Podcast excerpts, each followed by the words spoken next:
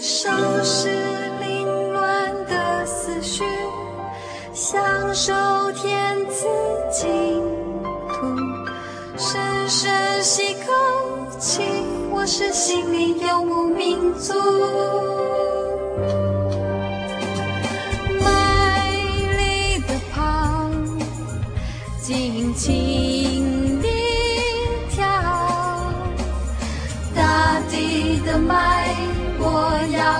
要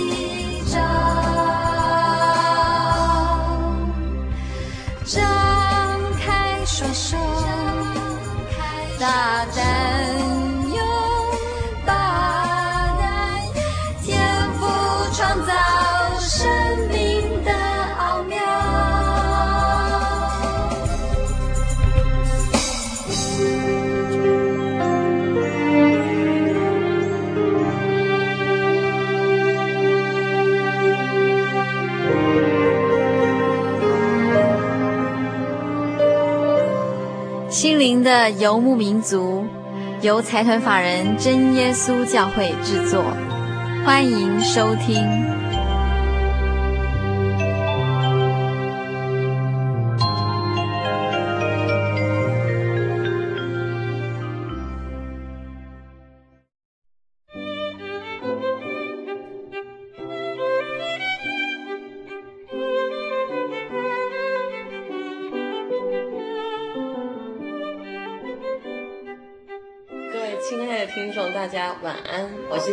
小恩，呃，今天很高兴应佩芝之邀来这里跟大家聊聊天。小恩最大方的，这是我们有史以来第一位来宾主动先跟听众朋友打招呼。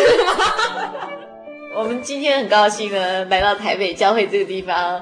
台北教会的地址是杭州南路一段二十九号，一段二十九号。听众朋友如果住在台北教会附近，也可以来看看哦，嗯、在台北商专对面。对，嗯。然后呢，我们今天很高兴，就是要跟听众朋友们，呃，分享一位年轻的姐妹的一段刚从国外完成一段学习，呃，我们迫不及待想要邀请她来跟听众朋友们分享。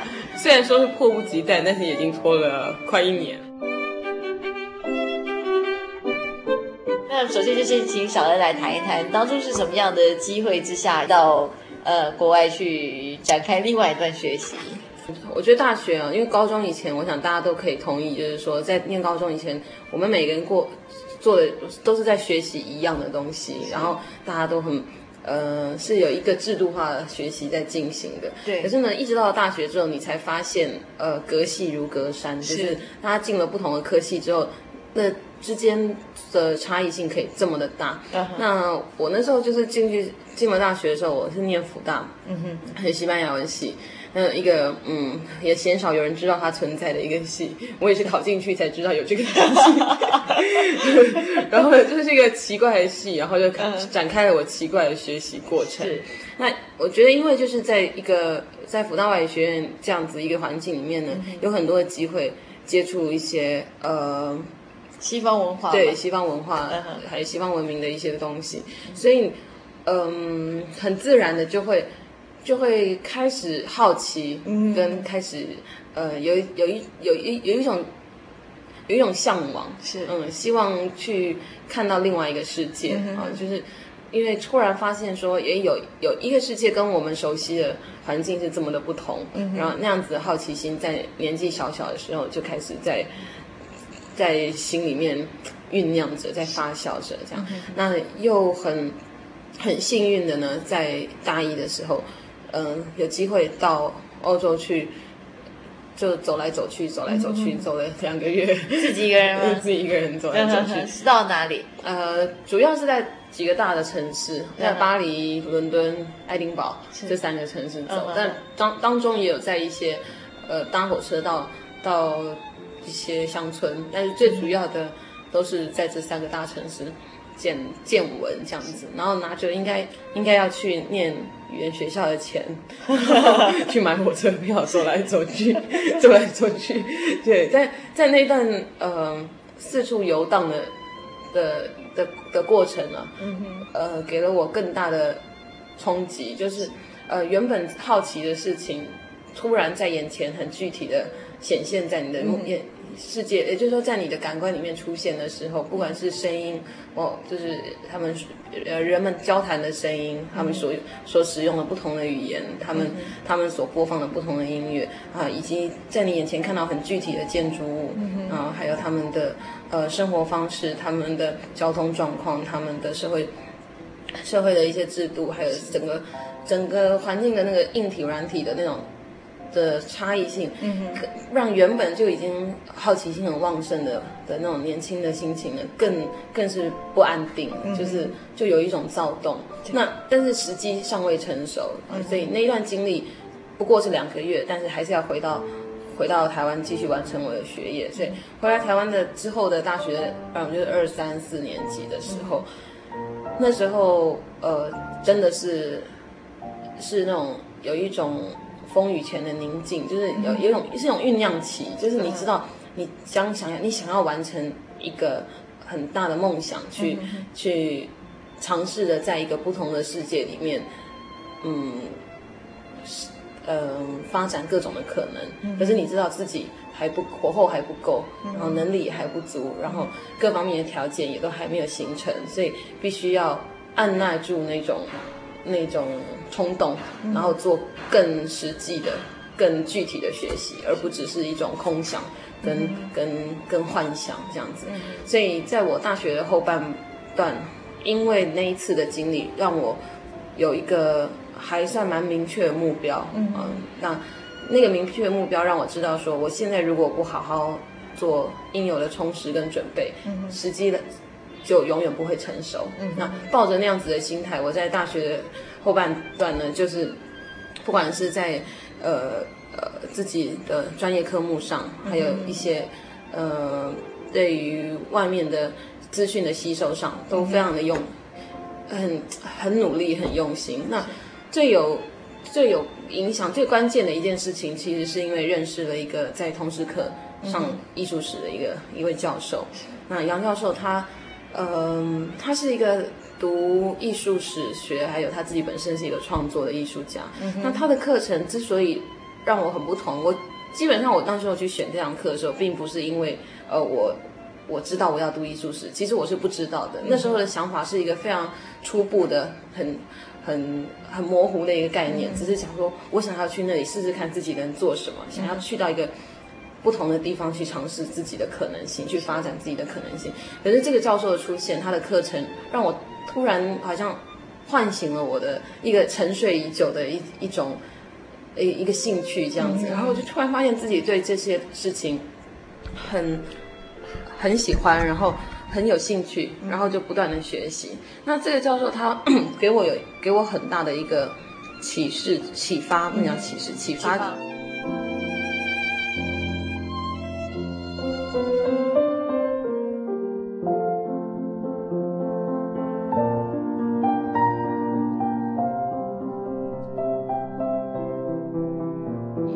大家聊聊这个教授，他给我一个给我的这个启发到底是在哪里？呃，他在很多学校有开课。那我第一次上过这位教授的课的时候，他是在讲这个十九世纪末二十世纪初的呃西洋美术史，然后就是在讲德国印象派的那个部分，法国印象派跟德国表现主义的部分。那那时候上他的课，我对这个部分是非常非常不熟悉的。可是他。他的教学让我知道他自己本身热爱这个东西，嗯、然后他可以做非常清楚，对学生做非常清楚的深入浅出的这种一种指导。嗯、那甚至他的教学方式会激发你想要更了解你现在在从事的的这个 project，就是你做的这份报告。嗯、那那我那时候就很很佩服他，我觉得哎呀，这个老师是真的在他的领域之内。不但熟练，而且他知道怎么指导学生。那后来我就，呃，虽然只是一门通识课，照理说这个是大家就是冲冲学分的一种课程，对不对？对。可是那时候我就觉得很仰很仰慕这位教授，所以我又跑到别的学院去上他开的其他课。那我到别的学院看到他开的课的时候，我就这样，呃，吓了一跳，因为他是开呃埃及十八王朝的艺术。哦，嗯，就埃及古文明的这个课程，对，埃及古埃及帝国，时期，对，好，然后后来我又到清大去，发现他上的是元朝的中国山呃山水画，哇，对，然后我我那时候就觉得嗯。好奇怪的人哦，就是他到底专门的是什么？是。对。然后后来我从侧面了解说他是呃专精于这个，因为他是第一届去去法国罗浮高级高等美术学院的公费生，就是就是台湾这边送出去的公费生。他是他的专修其实是在呃西洋美术史，从十六世纪之后西洋美术史。可是他竟然会去涉猎埃及的文化哈，然后会去中国的。中国的古代的这些山水山水画，它都有相当程度的造造诣，嗯、我就觉得这个这个人的博学让我很惊很惊讶惊讶，呃也很敬仰。对，那有一次很很巧合的机会里面，我跟他谈话，我就问他说：“哎、嗯，老师，为什么？呃，一般来说我们就是会有一应该会有一个你特别专精的的一个领域，嗯、那为什么你还会对埃及的东西这么了解？然后对于中国的山水，还有中国的。”这个中国艺术也有这么深的造诣，他就说这个跟这个跟我所学的，我读的是什么系，学的是什么没有关系。他说我爱的就是艺术。嗯哼。那今天我只要看到美的东西，我就想了解为什么。我今天当看到人类文明的产物的时候，嗯、我想要能够真完全的去领领领会它，了解它，然后呃去。去跟当时创出创造出这个这个艺术的人的精神跟灵魂有一种呼应，有一种共鸣。然后他说，即使即便我当时在学校学的是呃十七十八世纪之后的这些呃西洋美术，也可以说西洋美术其实就是局限于欧洲的艺术史的部分。是但是世界的文明并不是只有在那里的。那所以当每一个文明都有每一个文明精彩的地方。他说，当。你当你口口声声说你爱的是艺术是美术的时候，你会看到那些东西而无动于衷吗？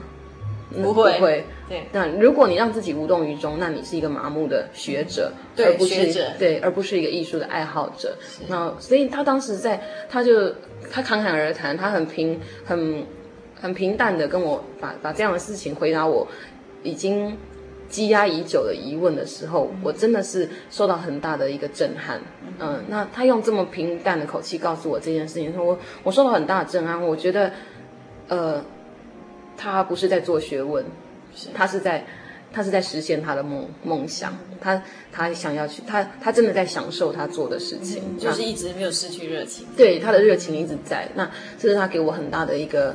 嗯，启发，启发，真的是一个启发。我只能说，那是一个开始，好像、uh. 呃，眼睛突然打开了。Uh. 就是说，呃，一直以来我们是以在学校里面是以学位导向的。哦，我一直在看我们读什么样的学位，然后或者说得到什么样的文凭，可以对我们有什么样的帮助，或是生存导向。对，生存，哎，这应该讲生存导向，没错。是。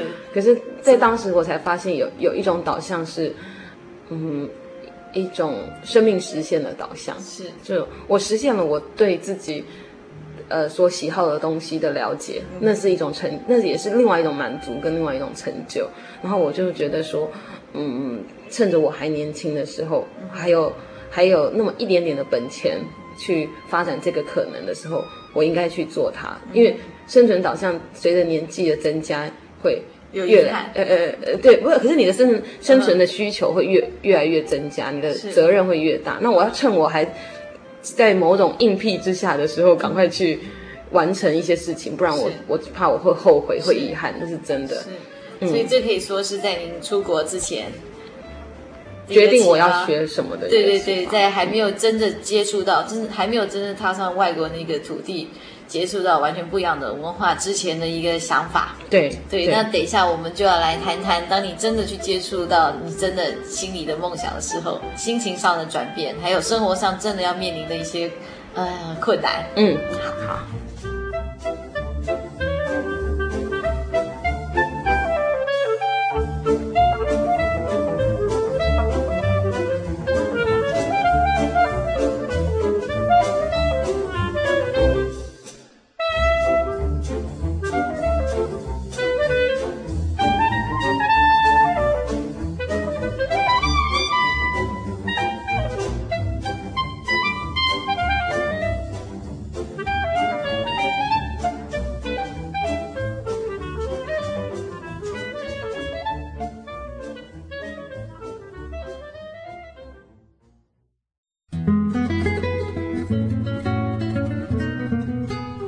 心灵的游牧民族，在全省各地不同电台、不同频道播出。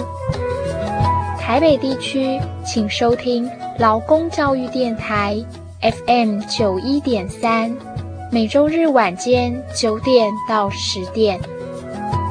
新竹地区，请收听新农电台 FM 八九点一，每周日晚间十一点到十二点。台中彰化地区，请收听大千电台 FM 九九点一。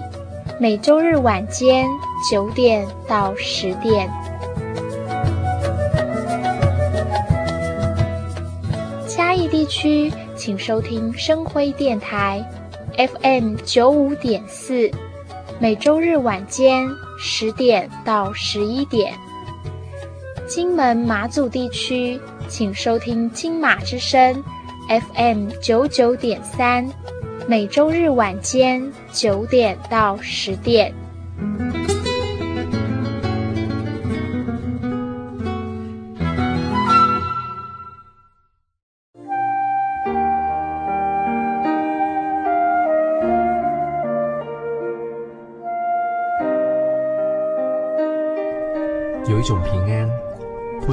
这个世界；有一种宁静，比睡眠更甜美。有一种声音，要安慰您的心灵。如果你真的想探索、追寻一个不会改变的坐标，一种值得用生命去坚持的信仰，请与我们联络。真耶稣教会，台中邮政六十六支二十一号信箱，传真号码。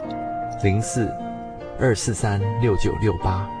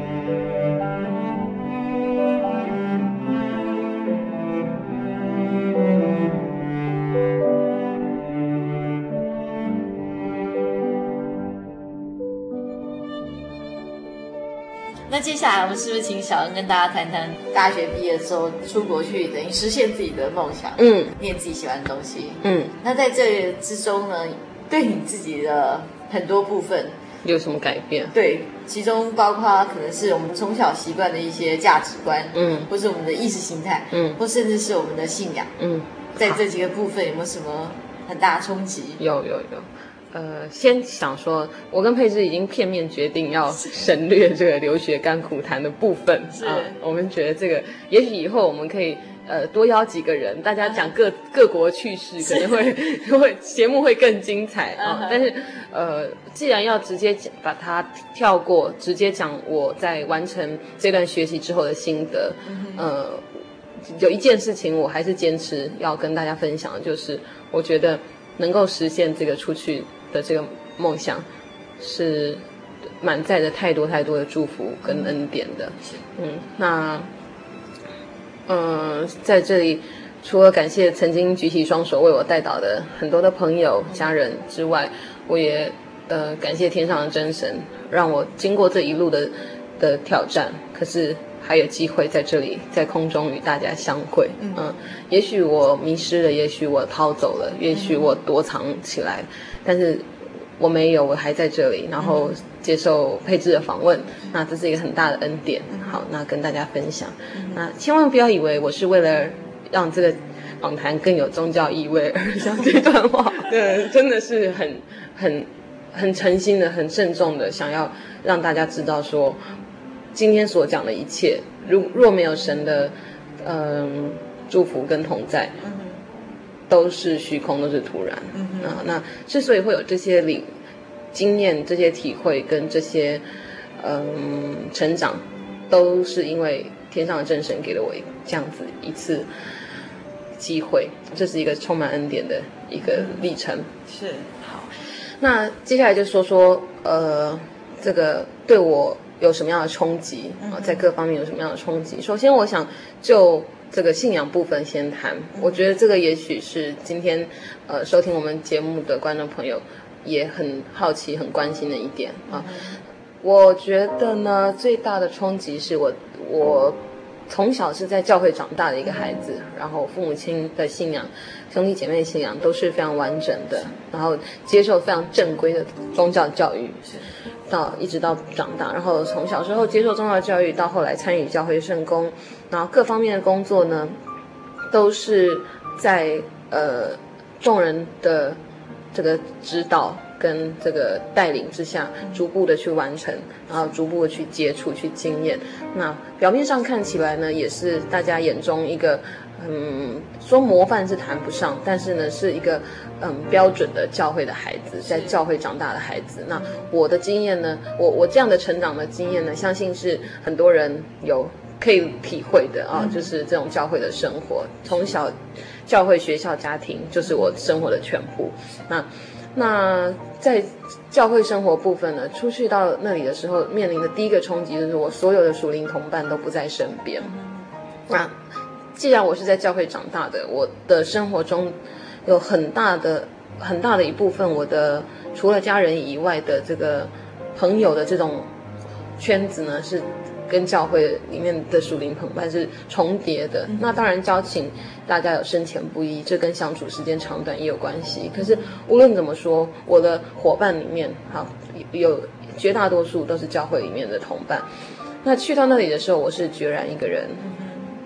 这个时候，就会有一种，嗯，你为了要进入一个建立一个自己新的交际的圈子啊，一个朋友的圈子，你要建立一个新的人际的网络的时候，你的对象不再像以前这么单纯，就是校园教会，而是你面对一群来自四面八方、世界各国，然后呃，完全跟你成长背景、思考模式、价值观都。迥异的一群人，当你在接触外面的人的时候，你才会发现，哎，自己其实看的世界很小，认识人的层面也很少。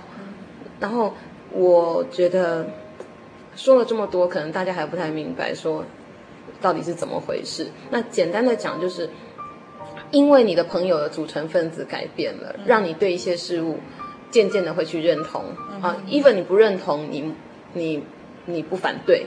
接受。对接受，接受。嗯嗯，甚至你慢慢觉得你可以理解，嗯、然后你可以包容，那到后来，你可能就呃或多或少会参与，然后嗯会会试着去用他们的方式来过他们的生活啊。嗯、哼那这是一种，我觉得这是一种经验，但是这个经验当中，其实它呃透露出一种迷失，嗯、那。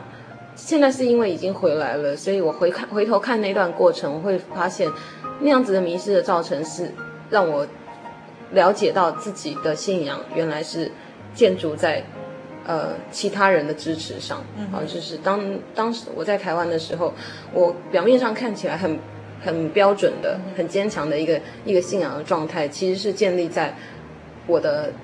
生活圈就是这些人，我怎么会不坚强呢？我怎么会软弱呢？我周围都是在教会里面共同服侍的、热热心服侍主的这些朋友，我的家人、我的亲人，通通都是，所以他们就像一根根很很牢靠的这个呃柱子，把我撑起来，然后而且像一个栅篱一样保保围了一个保护圈，好、嗯、让我在这个在这个在这个圈圈之内呢，过着非常嗯、呃、不需要思考的一种生活，嗯、因为大家都在过这种生活，嗯、我也过这样子的生活，而且我觉得自己很快乐，嗯、我我被这些人保护着，没有因为外面因为有这一层保护，外面的引诱试探跟危险或是一些。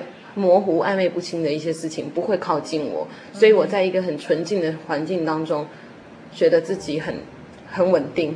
可是去到外面那个世界之后，才看到自己内在的脆弱，然后才才体验到说，原来我的价值观并不是我所想的那么的清楚啊。当年在这里是是是是非非，很绝对，也很明确。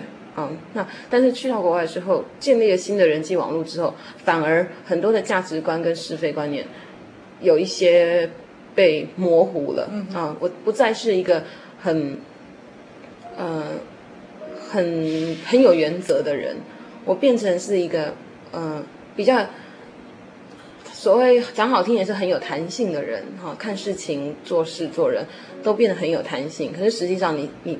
这是一种改变，一种迷失，然后我就发现自己好像有有被架空的感觉，就是特别是信仰上面，对，特别是信仰上，真的特别特别是信仰上。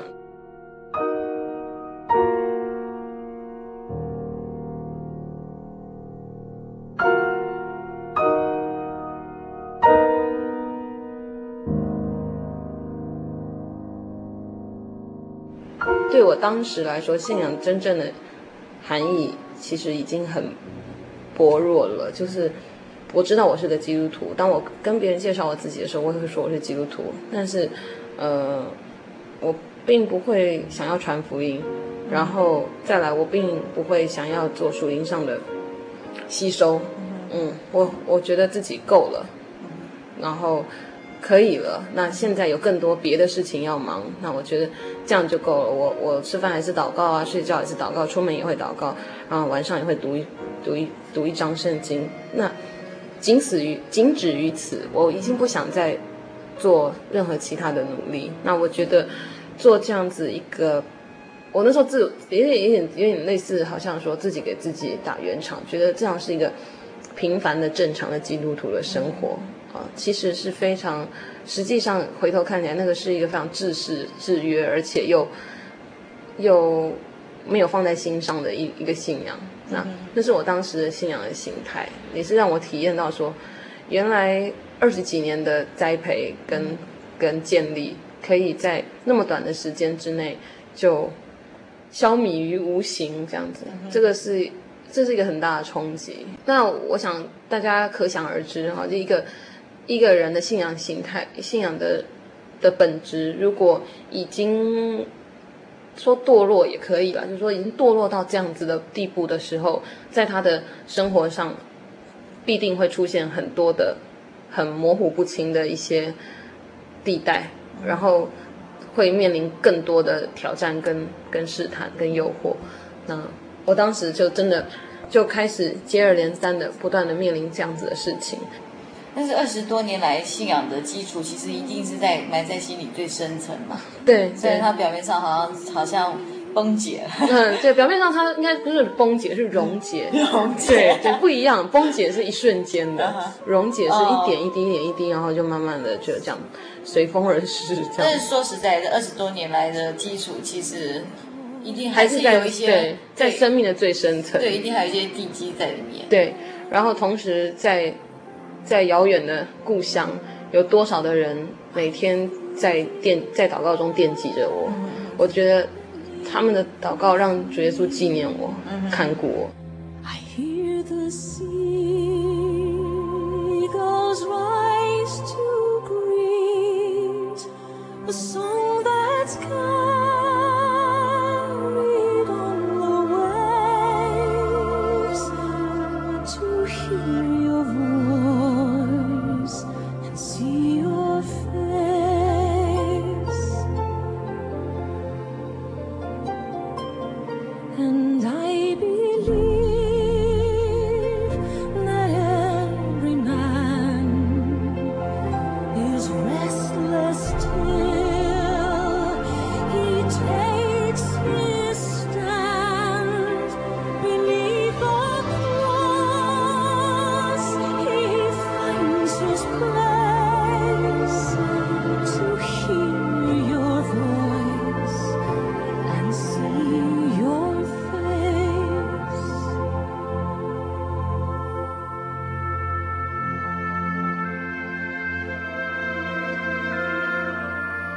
甚至我的好朋友，呃，在我最表面上看起来 OK，但是实际上是最软弱的时候，到那边去探探望我，然后他探探望我的方式也没给我带什么补品来，竟然就给我带了一卷神训班的录音带，对，然后放放了我们大家，呃，就是当年我跟我我在参加神训班的时候，跟一大票呃志同道合的属灵的同伴一起呃唱诗颂赞神，还有谈话的一些内容。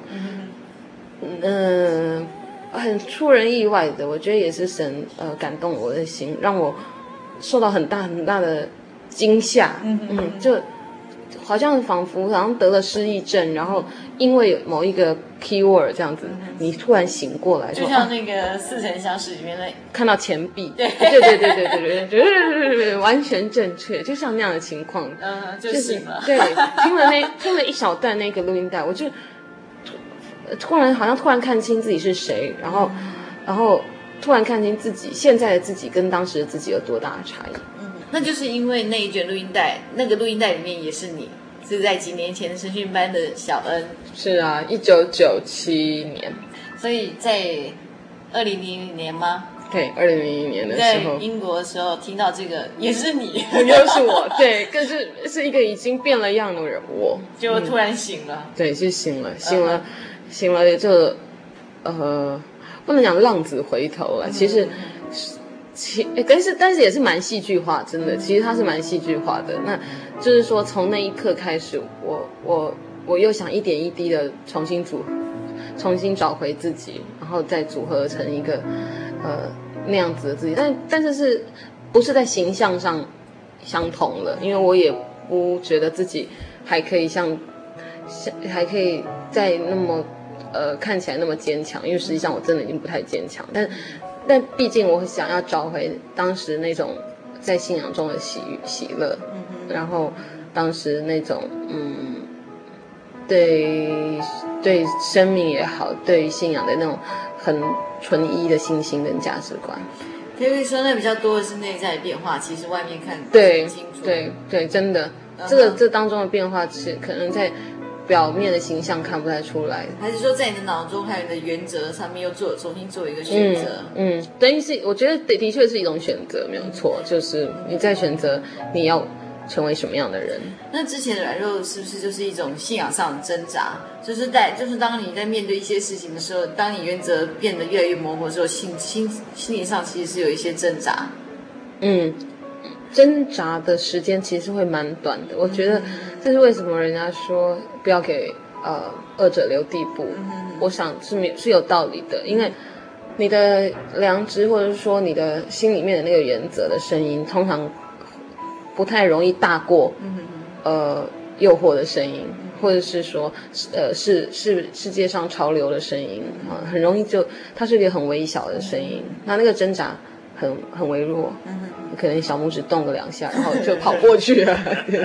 所以那个 tap 就像一个 keyword，对，慢慢在找路出来。对对对，就有有一种呃内在被被震动，然后醒过来的那种感觉。好，但是不是，但是并不是呃睡啊听完然后睡一觉起来，隔天我就我就复原，我就康复了，或者说，而且其实这整个也不是一个不是一个治病的过程，它是一个应该说是一个。呃，信仰过程的一个起伏的过程，只是它时间拉得蛮长的。好，那那但是这个听在那一次呃听完那个录音带之后，我有有一点呃很大的冲击，就是我知道自己跟以前的自己有很大的差异。嗯、我并不想回去以前的我，但是我想。现在你也需要调整，对，我知道我自己该调整了。嗯、那我知道，我也希望换回以前的经验来，以前的感动跟经验来帮助我成为另外一个更好的人。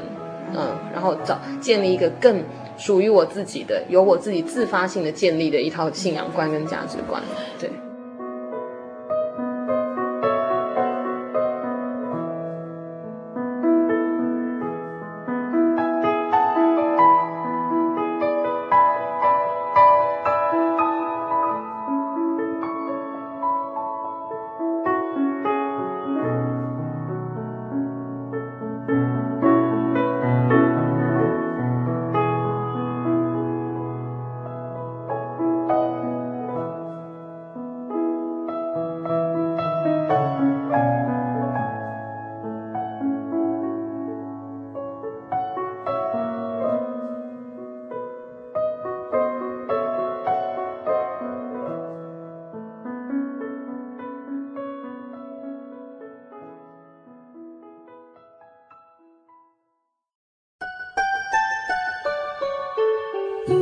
的游牧民族，在全省各地不同电台、不同频道播出。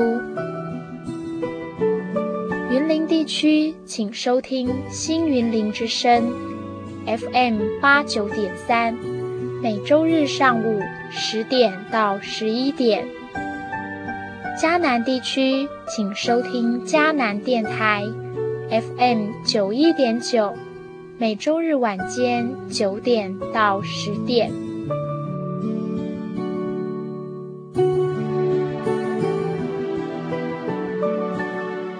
高雄地区，请收听金台湾电台，FM 八八点九，每周日晚间十点到十一点。花莲地区，请收听花莲调频，FM 一零七点七，每周日晚间一点到两点。台东地区，请收听台东之声。FM 八九点七，每周日下午四点到五点。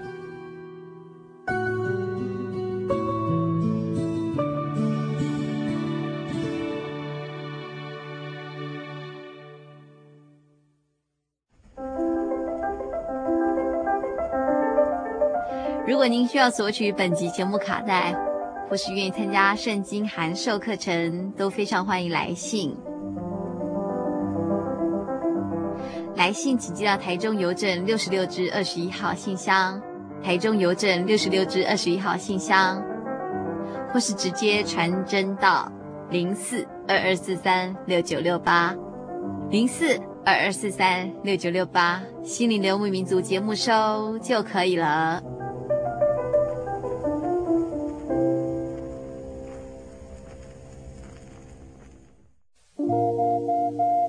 您在街上曾经看过这样的招牌“真耶稣教会”吗？也许您很想，但是却不好意思进来看看。其实我们真的非常欢迎您。下次当您在路过真耶稣教会时，欢迎您进来与我们同享神的恩典。真耶稣教会，台中邮政六十六至二十一信箱，欢迎来信，愿您平安。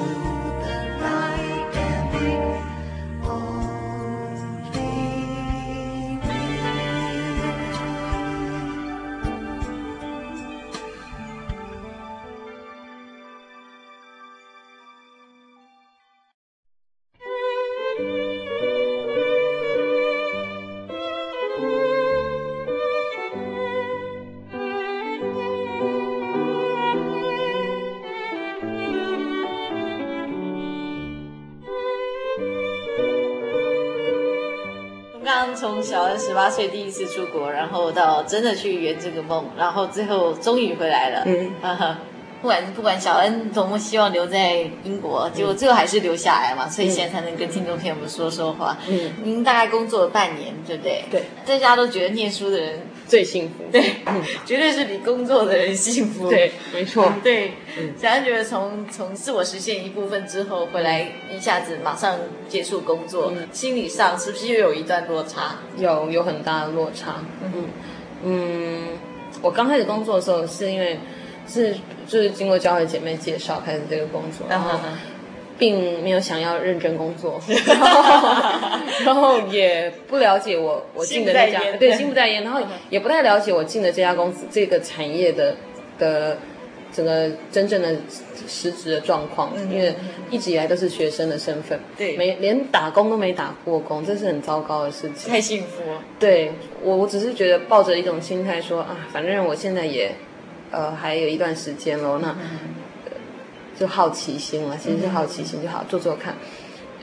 进开始工作之后，才发现说工作的的内容跟压力都这么的大，每天要处理的事情这么这么的多，然后就战战兢兢的，然后我又不愿意说随随便便就辞职。我那时候的想法是说，当然我对这个工作还是有一点兴趣的，所以我想说，也许可以做看看。可是我一旦开始做的时候，我就就很投入，然后花了很多的心力在熟悉这个产业，然后熟悉我自己的工作职责，然后。每天都弄到焦头烂额，很辛苦，是对，对，然后很累。那跟接触艺术史那个日子真的是天壤之别，对，真的是天壤之别。以前我我完全的专注于做我自己想做的事情。Uh. 我常我常跟我跟人家开玩笑说，为什么要读艺术史？Uh. 就是因为我可以呃光明正大、堂而皇之的用大家用学术考察的名义去做大家度假才能做的事，uh -huh. 就是去。对，真是太幸福。对对对，去各国旅行、看博物馆、美术馆，这是人家有休假才能做的事情，我可以大大方方的说学术考察，然后就去 出差，对，出差，对对对。所以我那时那段时间真的是呃，在在这个自我充实跟满足的这个部分是非常非常得到了无限无限制的这个满足跟扩张。他回来这里不一样，这个环境完全没有这样子。然后我我的工作，我的老板哇，整个公司对我有一定的要求跟期待，对，我必须是我必须去呃实现的、嗯、的责任，嗯、对，要达完成的这个工作。所以那样的压力突然来到的时候，而且它占了我整篇清醒的全部时间。嗯啊，甚至不清醒的时间也占据不少，从还没有睡醒，对，到到头昏，就就就一直在在这公司里面做。嗯，那我工作几个月之后，我就开始我就开始有一种焦虑的状态，进入一种极大的焦虑。在经过一一段时间的那个思考之后，我突然发现原因在哪里？嗯哼，就是在于我已经停止吸收跟进步。停止学习吗？对，我已经停止学习了。就是一直以来，从小到大，我们不管是主动被动的，我们一直被迫在学习，在学习啊，在吸收。嗯、那自从上大学以后，更是非常非常自主性很强的一种学习跟吸收。嗯、你完全可以去学习跟吸收你想要学习的东西。嗯，你有兴趣的的这个目标是很明确的。然后，而且我又从在在国外念书那段时间，更是。无限制的让我在发展这样子的一个一个机制，一个自我的一个实现。嗯、那回到这里来呢，突然就中断了。我我突然发现自己没有办法读书，嗯、然后没有办法阅读，对、呃，没有办法阅读，嗯、然后看，嗯、呃，看到架书架上喜欢的书，也没有那种动力把它拿下来读。然后 CD 架上的 CD 也不想听，然后。以前可以一听再听的 CD，现在听得很烦，然后然后就觉得连你爱的东西，对爱的都不爱，然后又没有新欢，对 就爱我不要新欢没有出现，然后就觉得啊人生很乏味，对，然后就有感觉生活顿失目标的感觉，是，然后每天在重复一样的机械化的生活，觉得非常非常沮丧，嗯哼哼，然后我就想不行不行，我一定要给自己想一个办法，这样子下去拖不久啊，而且。而且，呃，眼前的情势看来，我是没有办法回去英国短期之内。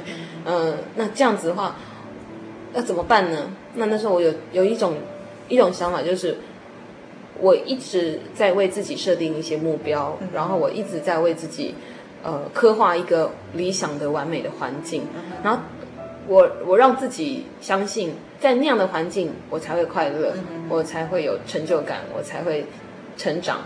可是，其实我们仔细想想，这个是不对的。一个人如果非得要在某一个特定的条件之下才能够，呃，随心呃才能够快乐的话，那就不随心所欲了。那那就已经太太有局限性了，太狭隘了。那样子的对生命的追求是非常非常狭隘的。我我忽然发现说。我应该，我既然要，我既然是一个基督徒，我应该让自己在哪里都快乐，在地如在天。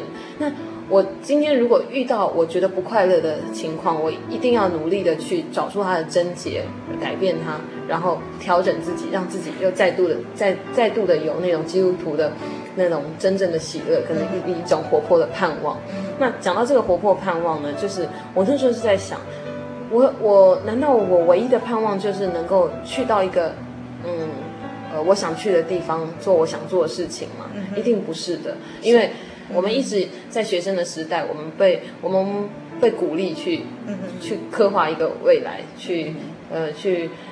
呃，设想一个理想，去去追求一个理想。可是，当你开始进入社会，在社会里面工作的时候，这是完全两码子事情。嗯、那我想，我经历的应该也是很多人都会经历过的这种适应的问题，一种失调。对，啊，这是一个过渡的时期。嗯、那感谢主的是，我这个过渡时间点还没有太久，我已经警觉到了。嗯、有些人可能每个人 每个人会会意识到这个。这个事情会焦虑，这个焦虑产生的这个症状，焦虑症状产生的时间因人而异。那我的话很快，就是两三个月已经发生。那发生的当下，感谢神，就是我没有被击倒，就是没有放弃，没有放弃，然后没有呃，就是完全对自己失去希望。我那时候只是在想，不行不行，我我一定有哪里有有问题，然后。后来真的让我找到那个问题，就是我我需要再进步，我需要再吸收，我需要再去重新燃起对自己的兴趣的喜好的一个一个热情。嗯，那那个时候我就试着从，当然还是百般不愿意，因为你你的整个工作占据你太多的时间跟心力，嗯哼，做什么事都觉得好累。对，可是我强迫自己，再累我也要去收拾我的书桌、我的书架，我要为自己创造出一个。不管是当然是要 depends 你你你你喜欢的是什么？我知道我自己以前很喜欢在我的书房里面做事，但是我现在书房乱的跟什么一样，所以我就强迫自己再怎么再怎么累再怎么烦，我还是去一点一滴慢慢把它安顿好布置好，然后让我自己有一个可以安静的环境。我觉得常常我在工作的那头几个月的时候，就发现我的生活空间里面没有属于我自己的安静的世界。这个是会让人很心很乱的一个原因，就是你不管去到哪里都会都有人，你都需要跟人有互动，你只有在你自己的房间、卧室里、书房里，你才可以得到全然的一个呃安静。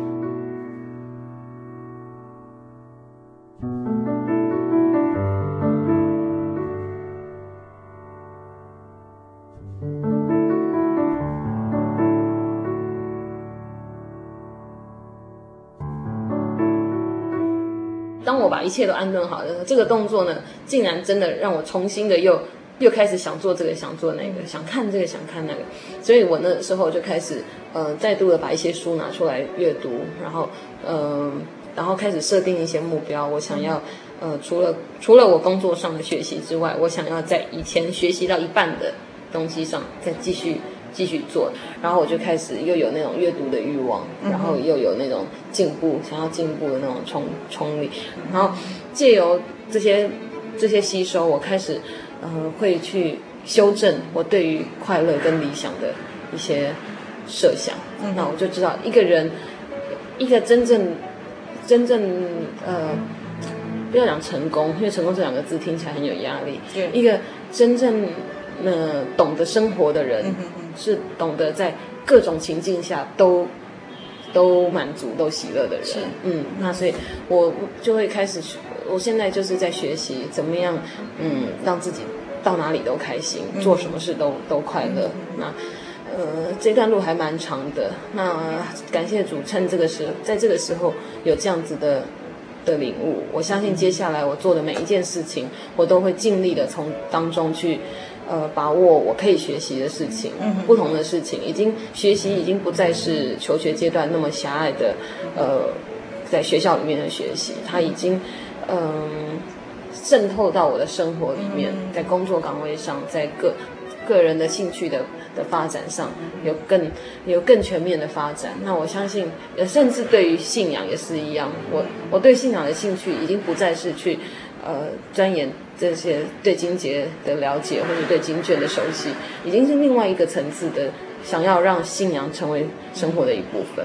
所以这些新的视窗也可以算是一条条出路，就可以重新再结合你以前喜欢的东西，嗯、或者是你的专长，对，再结合，然后再找到一些出路。对，觉得好像又再度有新鲜的空气流进来，对，可以呼吸。对，然后重新又有生命力在里面。对，那这样子，呃，一个有盼望，而且有一个流动的生命是很活泼的。是，那所以我，嗯。声音听起来蛮沉重的，其实我蛮开心的。对，我们今天非常高兴啊，跟小恩分享这一呃这一个诊断的，包括他学习的过程，还有信仰重新建立的一个呃经过。对对对对对，我一直相信我们现代人绝对不需要活得为了生存活得这么辛苦。嗯，对，我们一定都可以找到一个出路。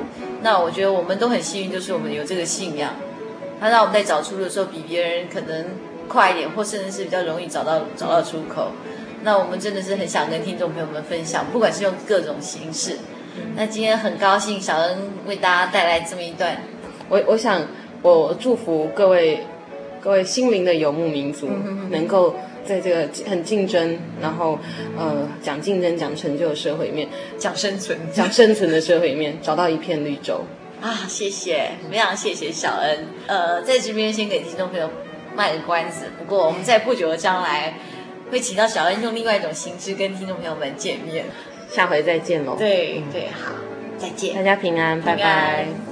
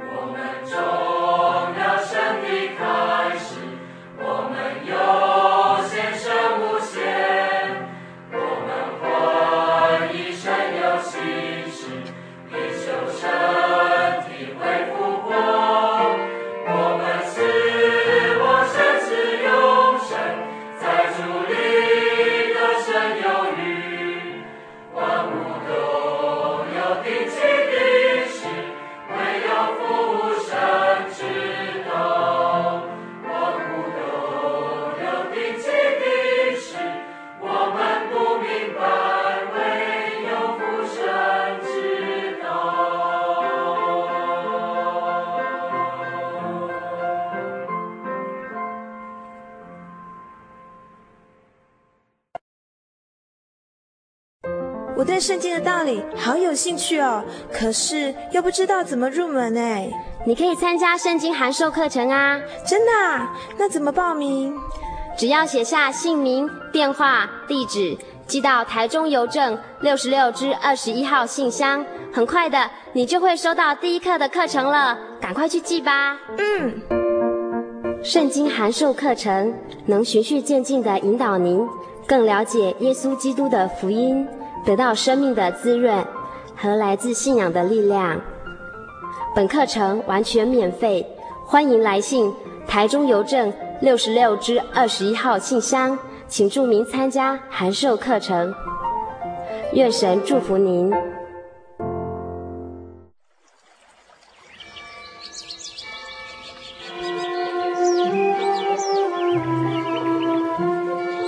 在这个地方，您可以找到生命的平安。在这个地方，喜乐就像泉水一样源源不绝。真耶稣教会总是敞开大门，欢迎您的加入。耶稣的爱是你我都可以享有的。真耶稣教会，台中邮政六十六至二十一信箱。欢迎来信，愿您平安。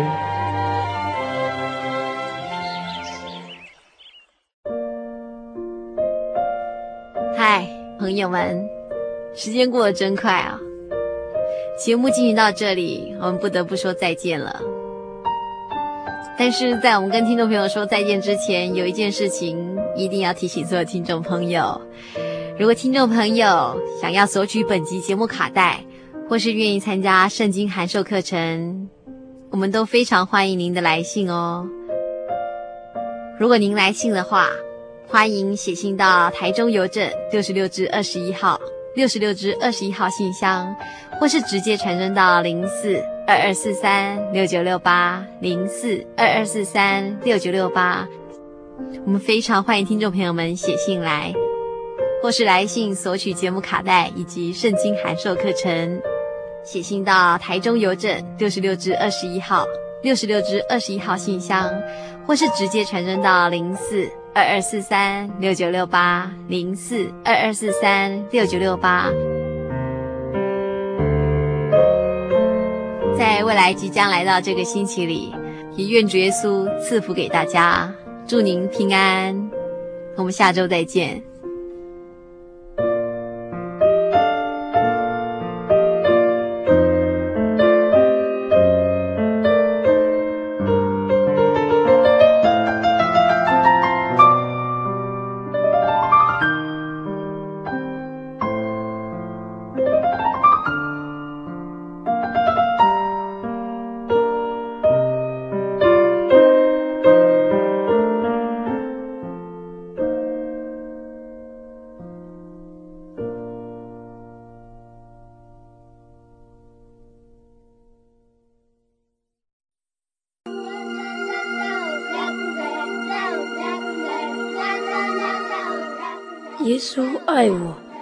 耶稣是我一生的生命，也是我的帮助与依靠。假如有一些困难和一些不会的地方，耶稣都会在我们身边。这个爱是在我们的基督耶稣里，只要我们说耶稣爱我，就与耶稣同在了。